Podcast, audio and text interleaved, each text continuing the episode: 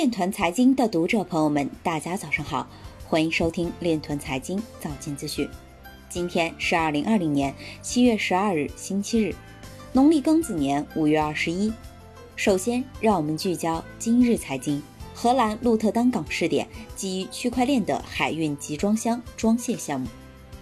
乌克兰黑客因出售政府数据库信息获取加密货币被捕。湛江首宗利用暗网侵犯公民个人信息案宣判。山东在自贸区设立合作制公证处，依托区块链等新技术推进公证信息化。比特币与标普五百指数的一年期关联性创历史新高。预计到二零二零年底，加密诈骗市场收益将超过五千万美元。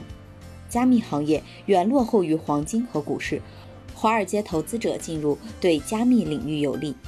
加密行业对 Coinbase 上市持谨慎乐观态度。Filecoin 核心开发者表示，应矿工要求，测试网激励计划或将推迟一到两周。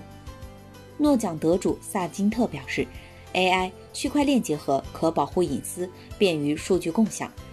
今日财经就到这里，下面我们来聊一聊关于区块链的那些事儿。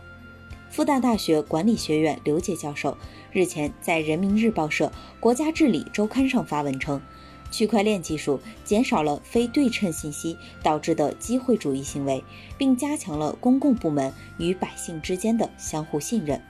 因此，区块链技术可以应用于任何需要防止并克服形式主义、官僚主义的领域。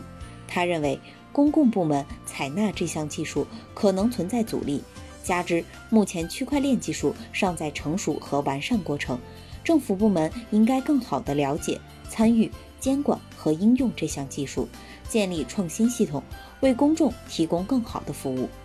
以上就是今天链团财经早间资讯的全部内容，感谢您的关注与支持，祝您生活愉快，我们明天再见。